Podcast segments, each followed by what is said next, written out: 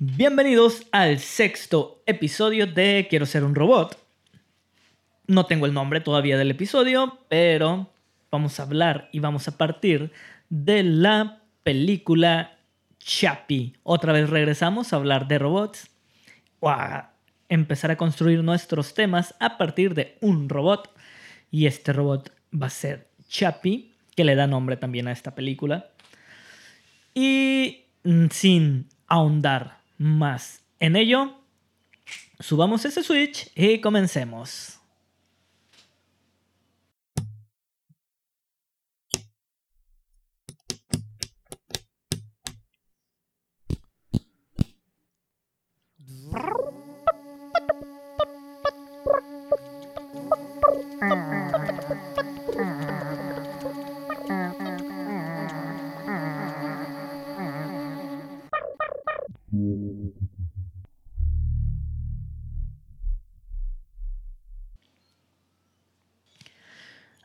El día de ayer vimos Chappie.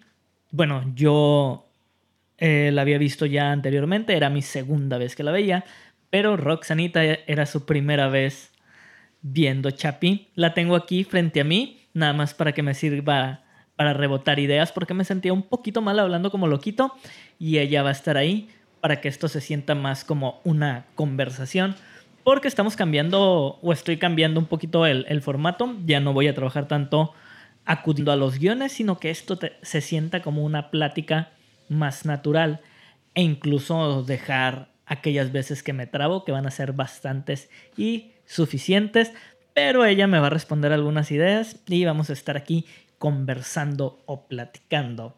Vimos Chappie, quizá no es de tus películas favoritas, pero tiene algo algo que, me gusta a mí personalmente, que es una película tan general que Chappie bien podía ser un perro, un extraterrestre, un monstruo y la trama que sigue es cómo se integra este, este nuevo elemento a una a un grupo de amigos o una familia preexistente, ¿no? Es, no sé, creo que hemos visto este tipo de historia muchas veces en el cine o en la literatura.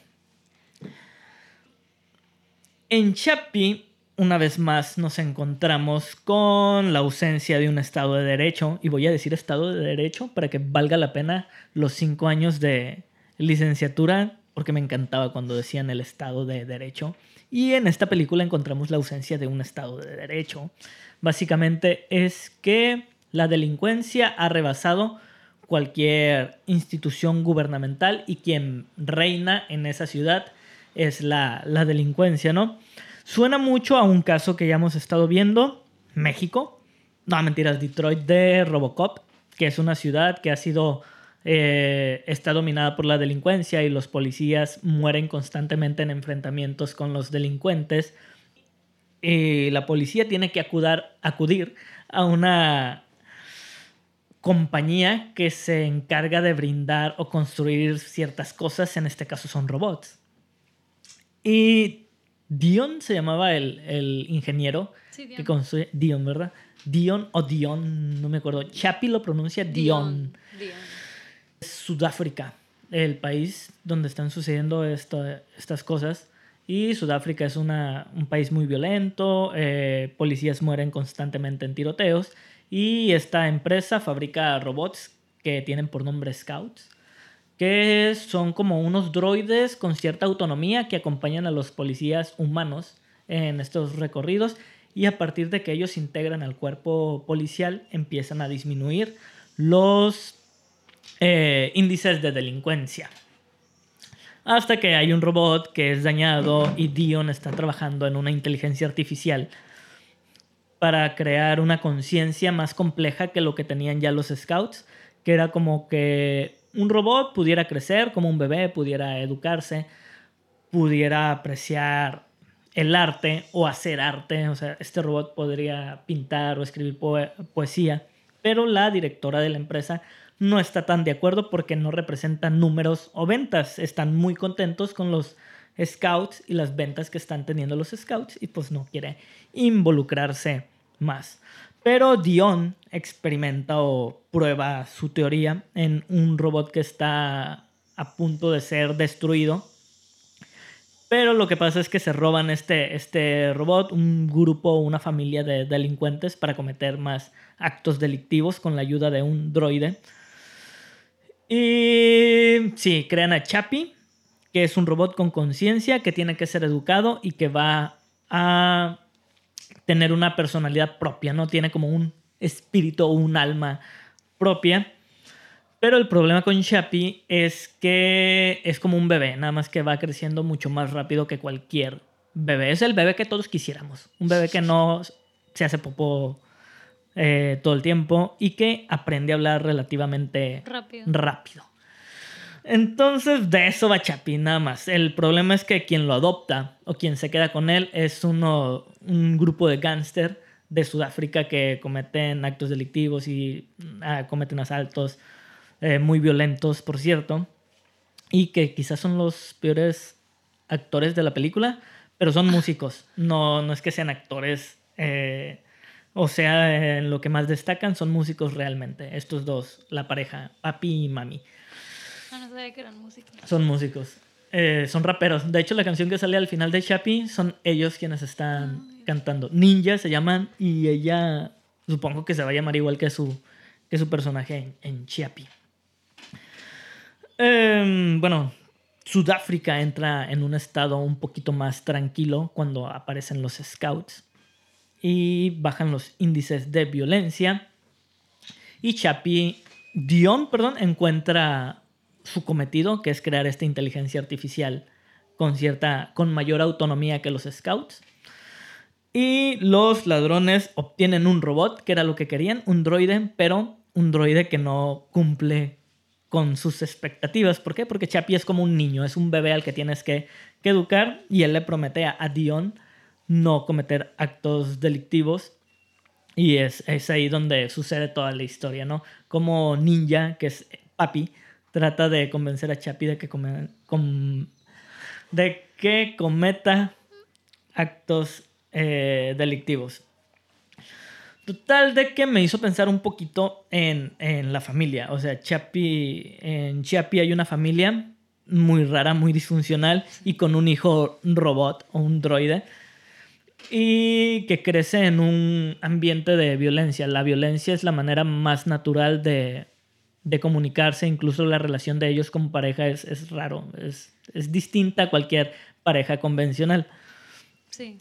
Me hizo pensar mucho en, mm, en la familia y en esta cuestión de la melancolía que siento últimamente o nostalgia por las buenas épocas.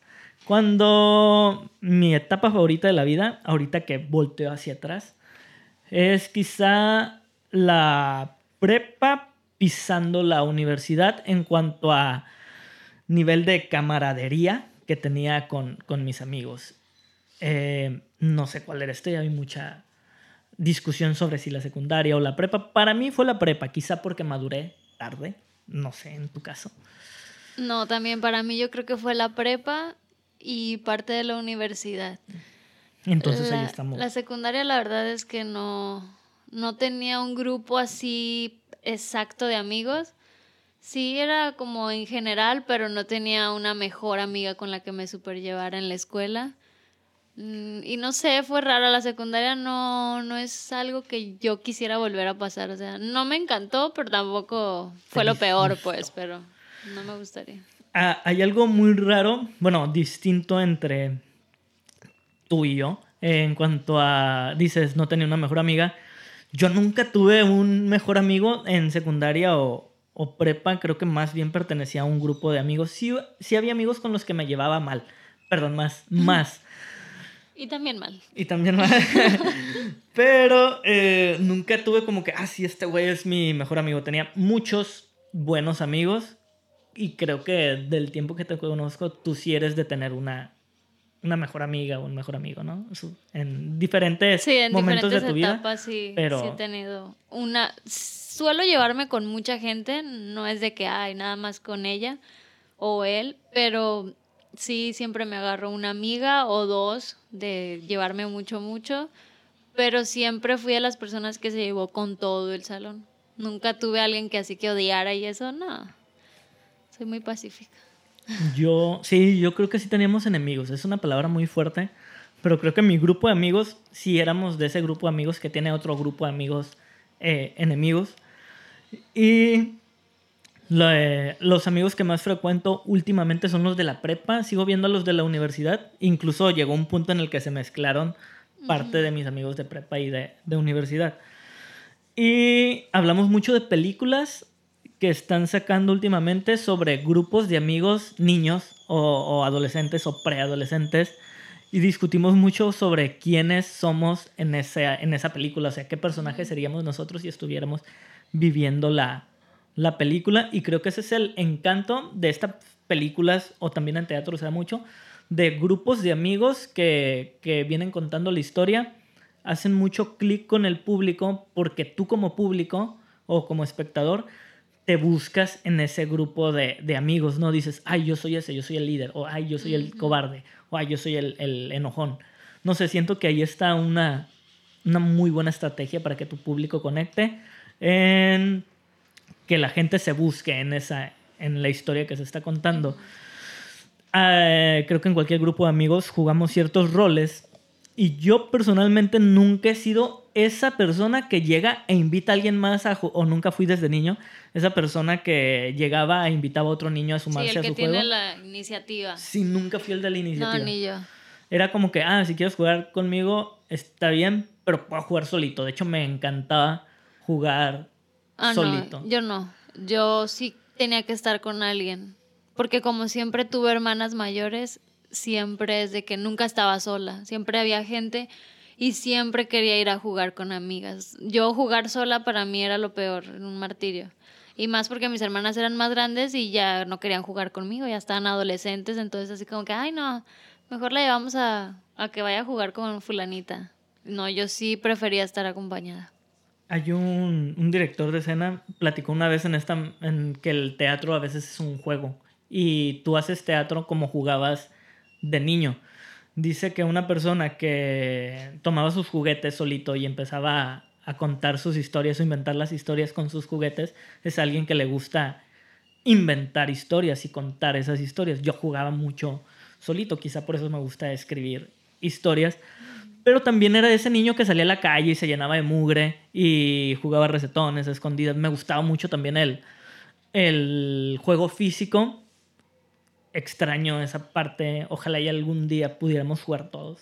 Ya de viejos, los juegos que jugábamos de niños. estaría muy cagado. Igual y nos dolerían las rodillas y la espalda, pero estaría bien tener estaría divertido. Y, y supuestamente, así como jugabas, es como te gusta trabajar, ¿no? Y yo trabajo bien en equipo porque creo que con los años he ganado un nivel de... Eh, para socializar más destacado y soy buen conversador, pero no soy esa persona que toma la iniciativa. Me sumo, me, integro bien a una conversación, pero no soy ese que tiene las ganas de abrir la, la plática, ¿no? Sí, nunca me he considerado un líder en mi, en mi grupo de amigos. Y sí creo que cada quien juega un rol y buscamos o nos buscamos en las películas por eso, para ver qué rol es el que cumplíamos nosotros en nuestra niñez, ahorita que estamos viejos. Sí. Y, y, creo que ahí está el éxito de estas, de estas películas con grupos de amigos. Decías algo respecto a las hermanas. Bueno, con tus hermanas que como eres la más chiquita y no te pelaban, tenías que acudir a un grupo de amigos o amigas donde sí, sí podía ser tomada en cuenta y que les gustaba divertirse contigo. Yo soy el más grande de mi familia y les llevo 6 años a uno, 12 años al otro, nos llevamos 6, 6, 6. No sé qué es lo que estaba pensando mi mamá en ese momento, pero 6 años nos tenemos de diferencia uno con respecto al otro, 12 yo al, al más chico. Y de niños peleábamos mucho. Y ahorita de grandes creo que mi hermano, mis hermanos ambos son de mis mejores amigos. O sea, no nada más son mis hermanos, sino son mis amigos y platicamos cosas y nos entendemos muy, muy bien. Pero cuando era joven sí trataba de huir de, de mi núcleo familiar y encontrar personas de mi edad con las que pudiera hablar de cosas que a mí me pasaban y que a mí me importaban. Y es algo muy común en, en la niñez, adolescencia y también en la juventud, en despegarte un poquito de la familia porque empiezas a concebirte como un ser social, no, no eres tú el centro del universo, sino que sales a otro mundo y empiezas a ver otras cosas, otras maneras de trabajar, otras, otras personas haciendo sus cosas y quieres sumarte a esos nuevos grupos, ¿no? Me... de cómo cuando tenemos un grupo de amigos le hacemos más caso a los amigos de los que le podríamos hacer a nuestros padres o a nuestros hermanos y esa es la otra familia que vamos construyendo. Dicen que los amigos es la familia que, que, elegimos. Pero también me he dado cuenta que es una familia con una fecha de caducidad o de prescripción. Yo sigo viendo a mis amigos de prepa y a mis amigos de universidad, pero cada vez los veo menos. Y quizá ese vínculo no se ha diluido, pero no es lo mismo que solía ser antes. O sea, ya me pienso más el consejo que me dio un amigo, por más que lo, lo respete o lo quiera. Y lo contrapongo con el consejo que me puede dar alguien de mi familia. Y ya tienen el mismo valor o la misma importancia, un criterio con respecto al otro. Pero si eso hubiera sido en la prepa, eh, ignoro por completo el, consejo de la familia y me voy sobre el consejo de, de, mi amigo. Quizá por eso llegamos a tomar malas decisiones en la prepa o secundaria, porque lo que sabe ese cabrón también lo sé yo, ¿no? Y el consejo que me da es lo que yo quiero escuchar, y lo que él quiere escuchar. Y extraño esa manera de equivocarte, porque si te equivocabas tú era como que ese cabrón también se, se equivocaba, nos chingamos juntos. tú solo. Y, y disfrutaba esa parte de mi juventud. Y más ahorita que yo tengo 30, tú tienes 28. Y un amigo que es enfermero y que respeto mucho toda su manera de pensar y lo valoro mucho todo lo que él puede decirme con respecto a un tema, estaba diciéndonos que después de los 30 como que ya hemos alcanzado nuestra cúspide de crecimiento y de maduración y en lugar de ir hacia arriba, después de los 30 empieza una pendiente donde va una degradación biológica y, fisiológica. Bueno, no sé si fisiológica, pero biológica sí. es como que ya empezamos a oler diferente. Nuestra piel empieza a oxidarse mucho más rápido que antes y olemos a, a viejito, dice él.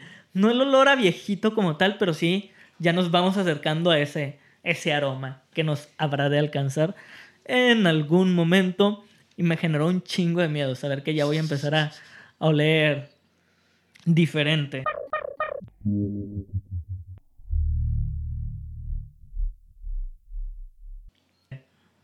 Extraño un poquito el ser estudiante. Creo que no supe valorar mi época de estudiante. Ahorita que tienes que trabajar, como que el horario no es una opción o es un beneficio que tengas. Antes tenías el turno matutino o el turno vespertino y sabías que le pertenecías a la escuela nada más ese tiempo. Sí. Y si la cagabas, reprobabas y a veces ni siquiera reprobabas. Siempre había la posibilidad de rescatar el mes, el bimestre o el semestre. Y con la adultez ya no es tan sencillo. Ya ahora si la cagas, la cagas en, en serio, ya no hay vuelta atrás. Involucra pérdidas económicas o que no consigas un trabajo que quieres. No sé, se vuelve todo más serio. Complicado. Y antes odiaba la escuela, odiaba levantarme temprano. Sigo siendo una de esas personas que... Creo que todavía lo sigues odiando. No disfruta levantarse temprano. Y creo que hasta que alcanzas esta cúspide de la... ¿Cómo se dice? Del desarrollo biológico y empieza este descenso del que habla mi amigo. Empiezas a eh, valorar. Empiezas a valorar la juventud. Eh, me tocó ver una vez una película en Guadalajara en un festival. No fue una película que estuvo mucho tiempo, o no sé si llegó a estar en, los, en las salas comerciales como Cinépolis o Cinemex. Creo que sí llegó a Cinemex, porque hay una, una sala en Cinemex que es para este tipo de películas mexicanas y... Pero siempre están en desventaja con respecto a las películas eh, de gran formato de cine extranjero.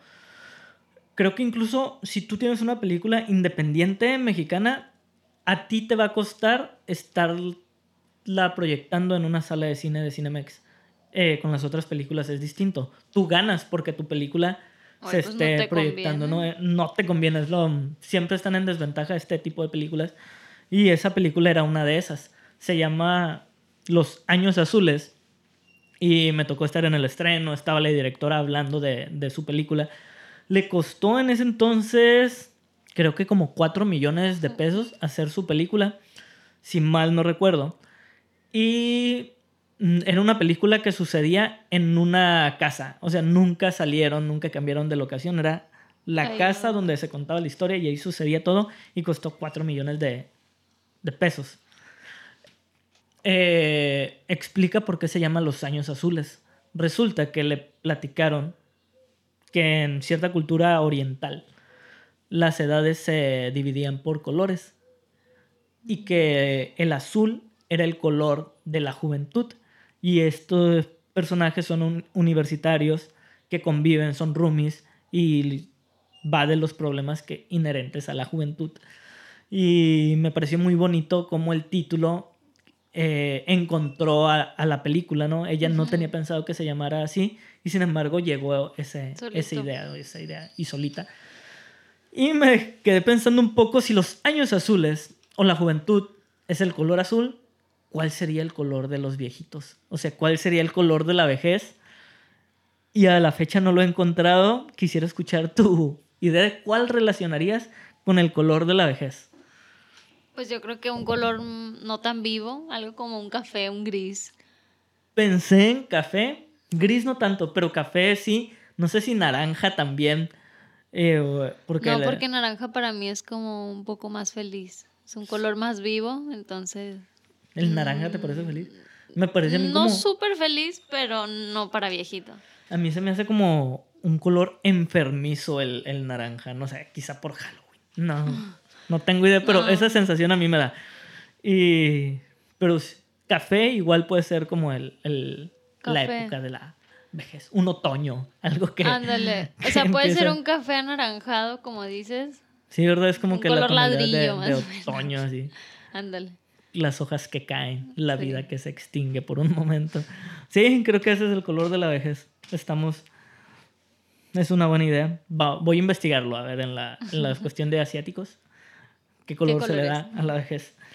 Y pues en Los Años Azules, ojalá y tengan posibilidad de verla, porque es, un guion muy bonito y todo sucede en una casa y, y sí es de estas películas que llevan un ritmo lento, pero nada de lo que está ahí en la película eh, queda sobrando, ¿no? Todo tenía que ser contado y quizá por eso el, ritmo va a ser así, pero es una película muy disfrutable y que no es tan común ver en eh, las salas de cine comercial.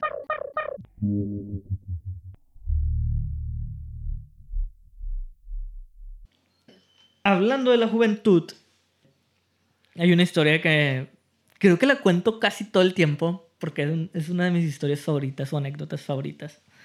Sí, ya yo creo que ya, ya ahorita la gente que resta, que no le has contado, ya va a saber de esta historia. Pero estoy seguro que la van a seguir disfrutando y la les va a gustar revivir la experiencia. Mm, en la prepa, en esa época dorada que estoy hablando en este momento, tenía... Conoces a mis amigos de la prepa y hay una cosa muy curiosa, un amigo nuevo, mi, uno de mis últimos amigos que se sumó, cuando le platicaba de ellos y de sus características muy peculiares, creo que somos un grupo muy diverso y me llama la atención cómo personas tan diferentes pueden unirse pacíficamente, a veces no tan pacíficamente, pero sanamente dentro de un grupo de amigos. Y todos tenemos algo raro. Yo sigo buscando mi rasgo de fenómeno, pero digo que mis amigos, esos amigos, somos un los fenómenos de circo, ¿no? Y cada quien tiene como que su rasgo fenomenoide. Sigo buscando el mío. No voy a ahondar más en ello, pero sí somos un, grupo de amigos muy, muy peculiar. Y ese grupo de amigos fuimos los que estuvimos En la prepa. en la prepa. Estuvimos en ciencias de la salud. Todos soñábamos con ser médicos, cosa que... Uno nada más. Y no fue médico. Bueno, no fue médico, No fue pero médico. encaminó a la, al área. Sí, fue el más cercano a las ciencias de la, de la salud. En ciencias de la salud había un ejercicio, porque aparte de teórico era práctico, donde teníamos que dar RCP, reanimación cardiopulmonar, que es, entre otras cosas, la respiración boca a boca. Estábamos en tercer año, creo, segundo, segundo, tercero. Estoy casi seguro que tercero.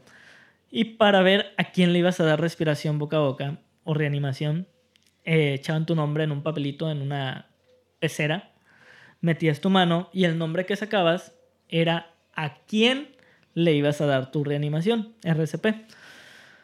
Y quien sacara tu nombre es quien te iba a dar a ti RSP. A mí me tocó darle a una compañera. No era esa compañera con la que tienes más contacto en el salón. De, de hecho, creo que muy pocas veces llegué a cruzar palabra con ella en el tiempo que estuvimos en la prepa. Pero quien me iba a dar respiración cardiopulmonar, si era alguien con quien había conversado un poco más, era una persona muy seria, pero sí había tenido una plática.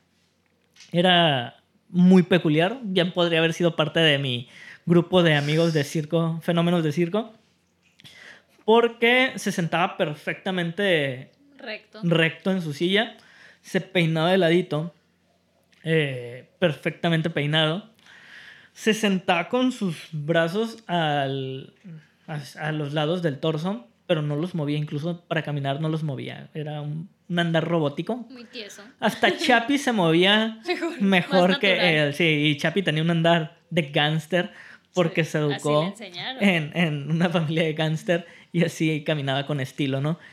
Este compañero carecía de, de estilo, o tenía su propio estilo, el estilo de robot, Recto. recto. Aparte, era alguien que era muy velludo, tenía una barba abundante, pero se la tenía que rasurar porque en esa preparatoria no te dejaban entrar con, Con nada con de barba. nada de barba. Como dos veces a mí me regresaron y yo no era muy barbón en esa época, eh, en esa etapa de mi vida. Y me regresaron dos veces, el pobrecito sufrió un chingo. De hecho, las mejillas ya las tenía verde de tanto... De todos los días de rasurarse. todos los días rasurarse. Y eh, era muy tímido, era muy serio. Yo, en mi cabeza, para romper el hielo, pensé que lo más natural o lo más sano era estarlo hostigando todos los días, desde que se supo que él me iba a dar respiración cardiopulmonar, hasta que iba a hacerle el examen, el, examen práctico. Todos los días les preguntaba qué había desayunado. Eh, después del receso le llevaba pastillitas de, de menta o chicles. Y lo estuve acosando. A veces hasta me sentaba detrás de él y empezaba a susurrarle detrás del oído. Cachete con cachete, pechito con pechito y ombligo con ombligo. Era mi manera de, de lidiar con ello. Y soy muy malo para lidiar cosas que, con las que me siento vulnerable o... Pero o- entonces también estabas nervioso. nervioso a mi modo. Creo que hasta hace poco descubrí que sí soy una persona nerviosa. Antes todo me lo pasaba de lo más relajado en mi juventud. Y creo que con los años he ganado cobardía y nerviosismo. No sé. Con los años me vuelvo más cobarde. Perdón. Sí, creo que todos. Yo también. Es, a veces es lo más natural del mundo, ¿no? Como Sí, que tienes mayor conciencia. Ajá, exacto. Es lo que iba a decir. Eh, bueno, eh, él estaba muy nervioso. No voy a decir su nombre, pero lleva H y empieza con H. Total, de que H. eh, yo lo estoy molestando todos los días. Llega el día del examen práctico. Paso yo primero. Mi paciente, mi compañera ya estaba tendida en el piso. Entró el profesor, que era un médico, estaba con su libretita así en la mano. Era muy mamón, muy, muy mamón. De esos maestros que, que son mamones, pero que les aprendes. O Sí. que crees que les aprendes, porque hay muchas personas que no te enseñan nada, pero por la actitud tú sientes como que, sí, a huevo, él tiene la razón todo el tiempo. Pero quiero pensar que él sí tenía la razón todo el tiempo. Mi amigo enfermero me sacará de dudas más adelante, porque él lo conoce como, como médico, ¿no? Total de que está mi compañera. El primer paso era ponerle como una sudadera debajo del cuello para que la vía aérea quedara despejada. Y perdón si alguien sabe dar RCP y me equivoco en uno de los casos, pero así me acuerdo. Tenía que despejar la vía aérea, elegir mis deditos más largos para abrir su boca y sacar la lengua, porque la lengua obstruye la vía y tienes que despejar esa vía. Y tú le sacabas la lengüita y la dejabas por un lado, dabas las compresiones, aspirabas y no quiero decir soplabas porque es como que ventilar la, la palabra correcta, porque si soplas no es como que le estés aventando oxígeno, sino más bien lo, tu desecho aéreo. Y tienes que ventilar. Y cuando le di las compresiones y la ventilación, eh, eh, tiendes a toser. Porque tus pulmones se expanden y es como una reacción normal, ¿no? El toser es como que, ah, cabrón, ya estoy respirando. Y logré pasar mi ejercicio. Me califica el, maestro, mi compañera sale y yo me tengo que quedar en el salón porque va a entrar la persona que, que me va a dar RCP a mí. Me acuesto y desde que entra lo veo que entra nervioso. O sea, sus brazos que siempre estaban rígidos se veían mucho más rígidos todavía. Y, y estaba muy nervioso. Yo abro un ojo y lo veo y sudando. Estaba sudando en exceso. Recuerdo que pude sentir como una gotita salada entraba en mi boca de lo que estaba sudando. Y pues yo estaba así con la boca abierta esperando la reanimación. Y me cayó sudorcito. Y las manos también las tenía sudorosas y le temblaban mucho.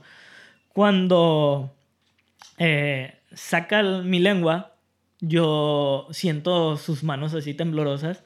Y cuando me presiona la nariz, también siento su mano temblorosa y sudada. Y se acerca y me da las compresiones y cuando está a punto de ventilarme, nada más siento que, que hace... así muy... Un soplido muy ligerito. y abro un ojo y veo que sí estás tratando de hacer la, el ejercicio de manera correcta. Y por mi cabeza pasan un chingo de cosas. Dije, le tengo que ayudar a este cabrón. Eh, dije, ah, tengo que toser. Para, si toso, el, el, maestro va a pensar que mis pulmones ya se expandieron y, y es la reacción normal. Y cuando vuelve a ventilarme, toso, pero de la manera más falsa que haya tosido, hubiese tosido en mi vida, le hago.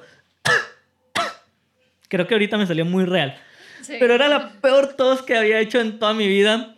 Y así como tres veces quise ayudarlo hasta que el maestro dice, no, ya no le ayudes. Y lo reprueba en el ejercicio.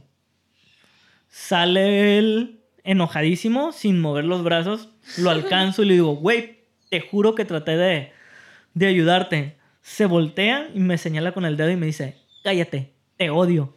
Y se va. Nunca me habían dicho te odio en esa, hasta ese momento de mi vida, creo. Así, nunca. Yo no había escuchado un te odio. Nadie me había odiado hasta ese momento.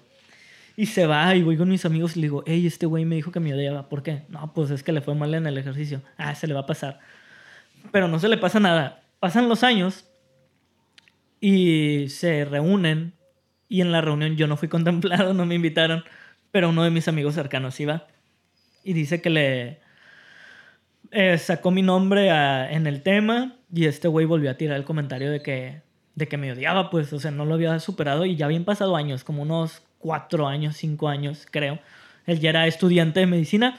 Nadie de los demás que hicimos el ejercicio bien estudiamos medicina, pero ese cabrón que no lo hizo de manera correcta, ahí está. O sea, eh, él estaba convencido de que quería ser médico y no poder reanimar a alguien, no. Creo que fue su prueba. Dijo, ya no me va a humillar nadie más, voy a estudiar medicina. Quizá pudo haber sido algo que marcó su todo. Y puede que sea un buen médico, pero no sé si entro con falla respiratoria a su consultorio. No sé si me vaya a salvar. A mí en específico. Total de que después de cinco años me odiaba, estaba estudiando medicina. Y, y, lo consiguió, así que todas las personas que les digan que no sirven para algo o hayan tenido un fracaso, piensen que son como H y que pueden alcanzar sus sueños. Esta historia tiene una continuación a la que no hay momento todavía hablar de ello. Ojalá quienes escuchen este episodio lo vayan a escuchar en dos episodios más porque tiene una continuación muy Divertida. divertida. Y es una mala decisión, creo. No sé, ahorita tú que lo escuches. Mi estrategia para romper el hielo fue incorrecta para con H. Puede ser que sí, sí y no. Porque él es una, bueno, no sé, no lo conozco, pero lo que me dices es que es muy tímido y el estarlo tú fregando a cada rato, creo que lo hacías más nervioso o lo ponías más nervioso porque lo intimidabas. Él se sentía menos junto a ti. Quizás si tú nunca le hubieras dicho nada ni estuvieras días antes diciéndole cosas, él estuviera más tranquilo, pero sabía que contigo no iba a poder. En su cabecita como que ya lo traía ese chip. Y estuvo bien que le ayudaras, porque igual era así como que, ay, igual el profe sí la aplica cae, y ya, sí. sí. Pero pues imagínate, tantos días haciéndole eso hasta que reventó la bomba y te terminó odiando. O sea, sí me pongo a veces de su lado y digo, pobrecito, porque por ejemplo yo también soy una persona muy seria. No a ese grado de ponerme a temblar y sudando y eso no, pero sí había a veces personas que se sentían superiores a mí. Yo no las pelaba en este caso y ay, ni las tomaba en cuenta por lo mismo, porque entre más te clavas, pues más peor te va, ¿no? Entonces igual y también él, no sé, sí te pasaste un poquito, siento yo. Igual y es porque yo no tengo o no tenía como que manera de como romper el hielo. No tenía Pues sí. una estrategia clara. Y hay algo interesante aquí. Nuestra manera de ver los problemas y cómo, cómo afrontarlos. Eh, tiene que ver un poquito también con nuestra formación o en casa o qué, qué rol jugamos dentro de nuestra casa. Eh, y regresamos de nuevo con Chapi. Chapi era hijo único en la película. Era el único robot en esa, en esa familia. Y tenía como un tío que se llamaba América, que lo enseña a hablar así con onda, como si fuera gángster, y respirar así como si estuviera inhalando coca, y a caminar con estilo. Chapi, si tenía algo, era estilo.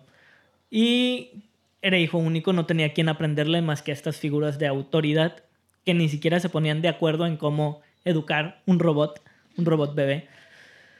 Y cuando yo ya había dicho, soy el hijo mayor dentro de mi familia. Y yo no tenía quien aprenderle cosas y las máximas figuras de autoridad eran mis papás y mi mamá, ¿no?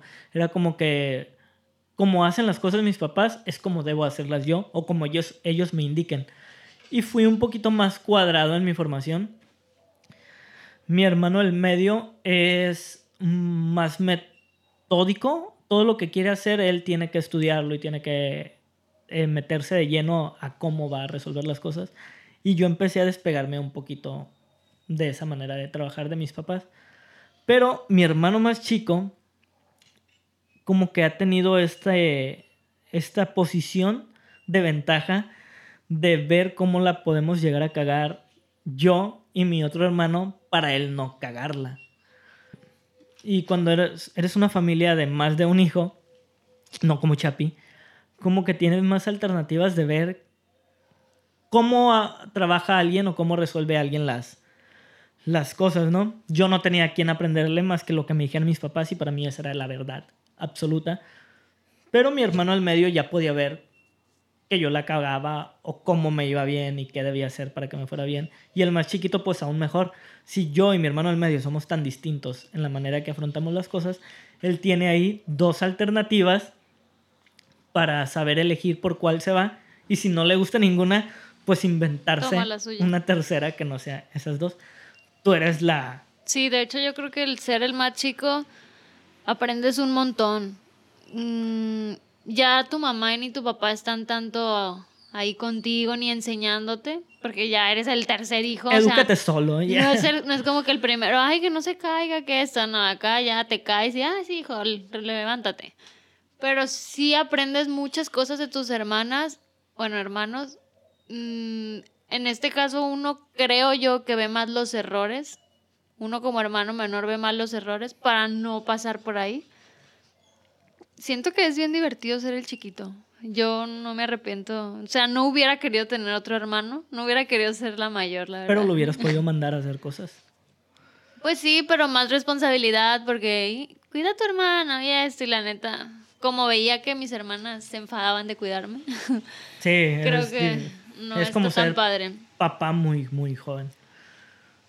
Sí, tienes razón, igual y... Pero sí aprendes un montón. Creo que el chiquito por eso sale más vivo, Sí, está una- más una- despierto, sabe un poquito más qué es lo que quiere y qué no, porque ya vio el mundo con dos hermanos. Sí, tiene una perspectiva más amplia de cómo... Más si se llevan tantos años. Por ejemplo, a mí también me llevan, no tantos, pero pues sí, algo.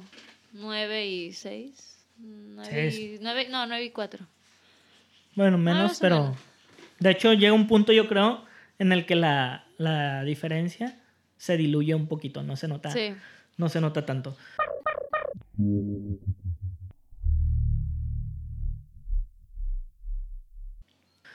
Regresamos un poco con, con Chapi y este clima de violencia que ya vimos en Robocop. Habló mucho de la violencia porque México es un país que se caracteriza por ser violento. Y hay una anécdota que me pasó con un dramaturgo francés, franco-uruguayo. Era nacido en Uruguay, pero que vivía en Francia. Se llama Sergio Blanco. Lo menciono en una de mis obras. Hay un amigo de alguien que se llama Sergio Blanco, creo que en Crispy Kreme. Y porque me marcó mucho esa conversación que tuve con él.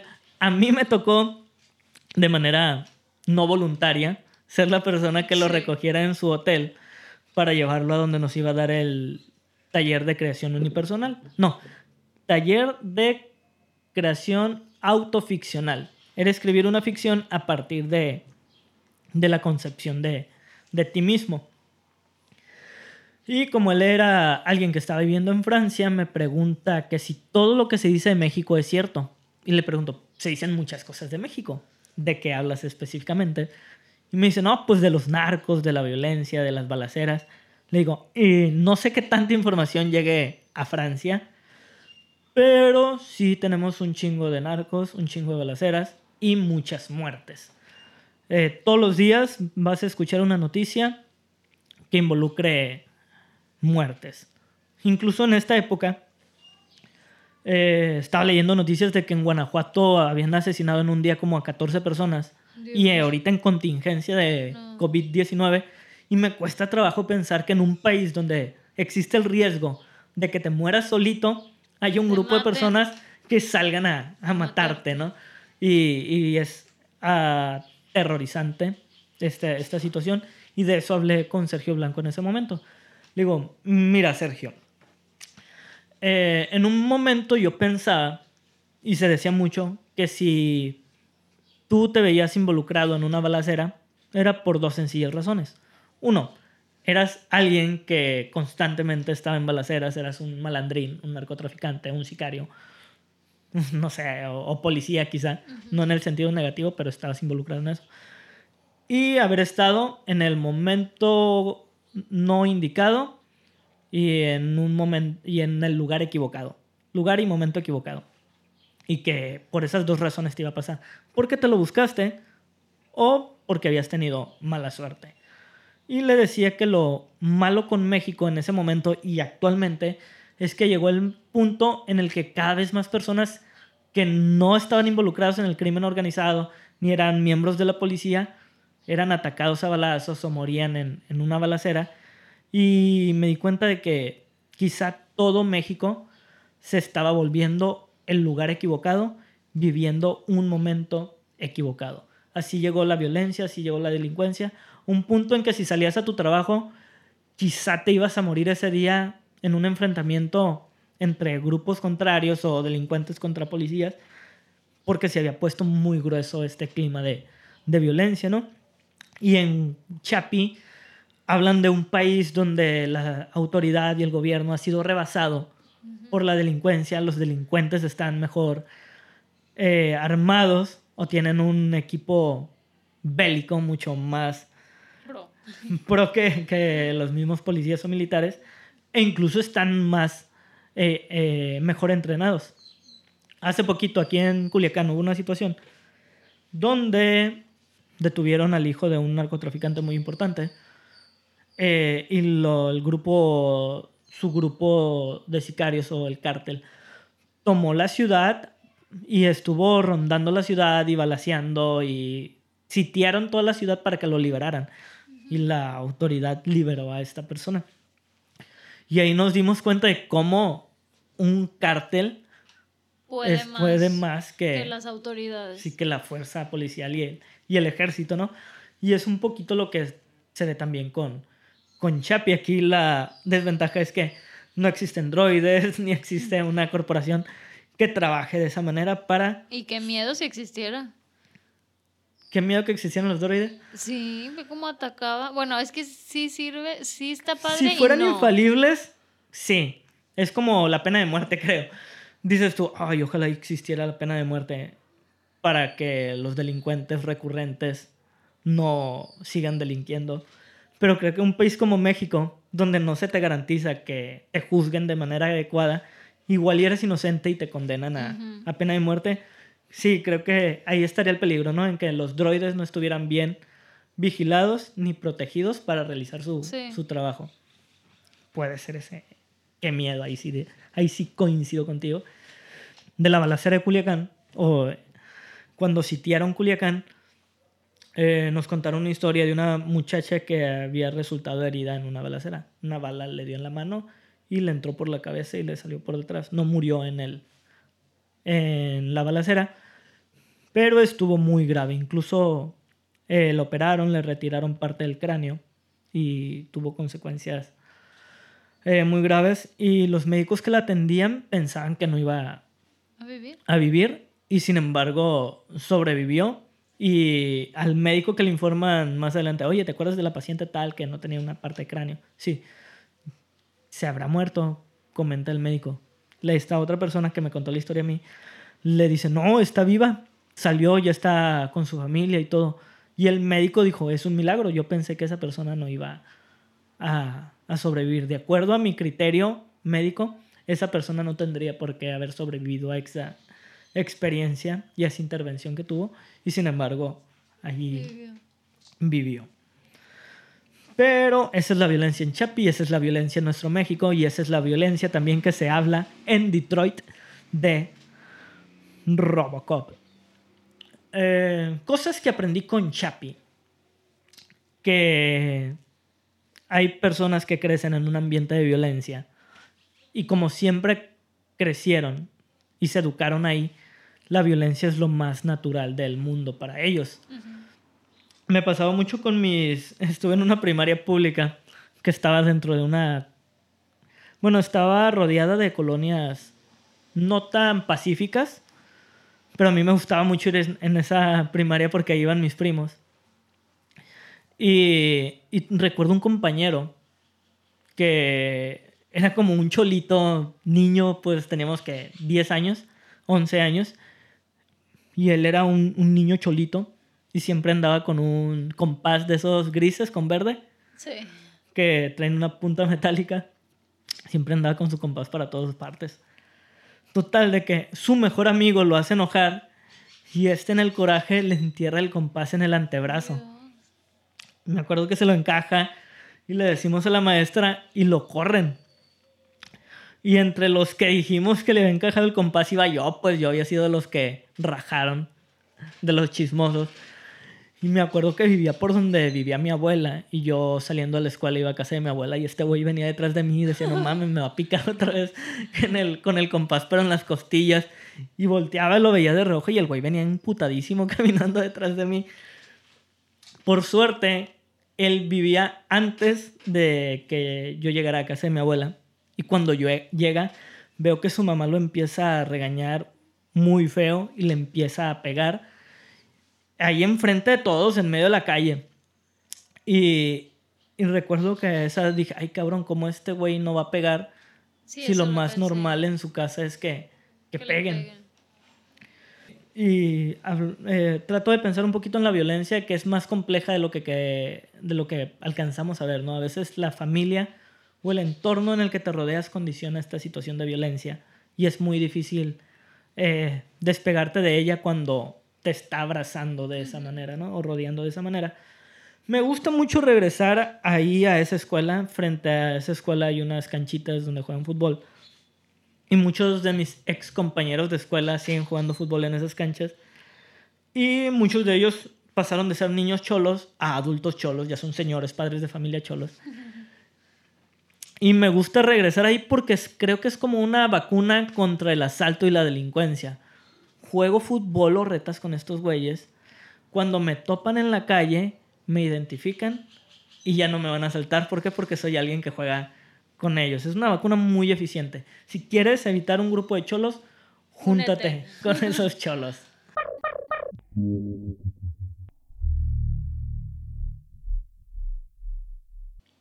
Vamos a seguir viendo películas de robots. Vamos a seguir tratando de sacar temas a partir de esas películas de robots. Espero que Roxanita se siga sumando, al menos durante esta cuarentena, a rebotar ideas, porque me siento más animado y creo que puede fluir un poquito más, aunque me trabe. Es una manera de matar el tiempo. O sea, podemos pasar bien aquí. Llevamos 51 minutos platicando. Muy bien. No sé si para que nos escuche se lo vaya a ir rápido. pero nosotros nos la pasamos bien. Muchas gracias por habernos escuchado. Espero se queden con algo interesante de ello. Cuando menos mi historia con H. Creo que es una historia digna de recordar. Es buena. Y luego me gustó que H aprovechara esta situación para salir del closet. Y quiero pensar que fui muy trascendente para su vida. Y dijo, desde que sintió mis labios con sus labios, su bigote con mi bigote, él dijo, esto es lo que me gusta a mí. Así que un saludo para H y bajamos ese switch.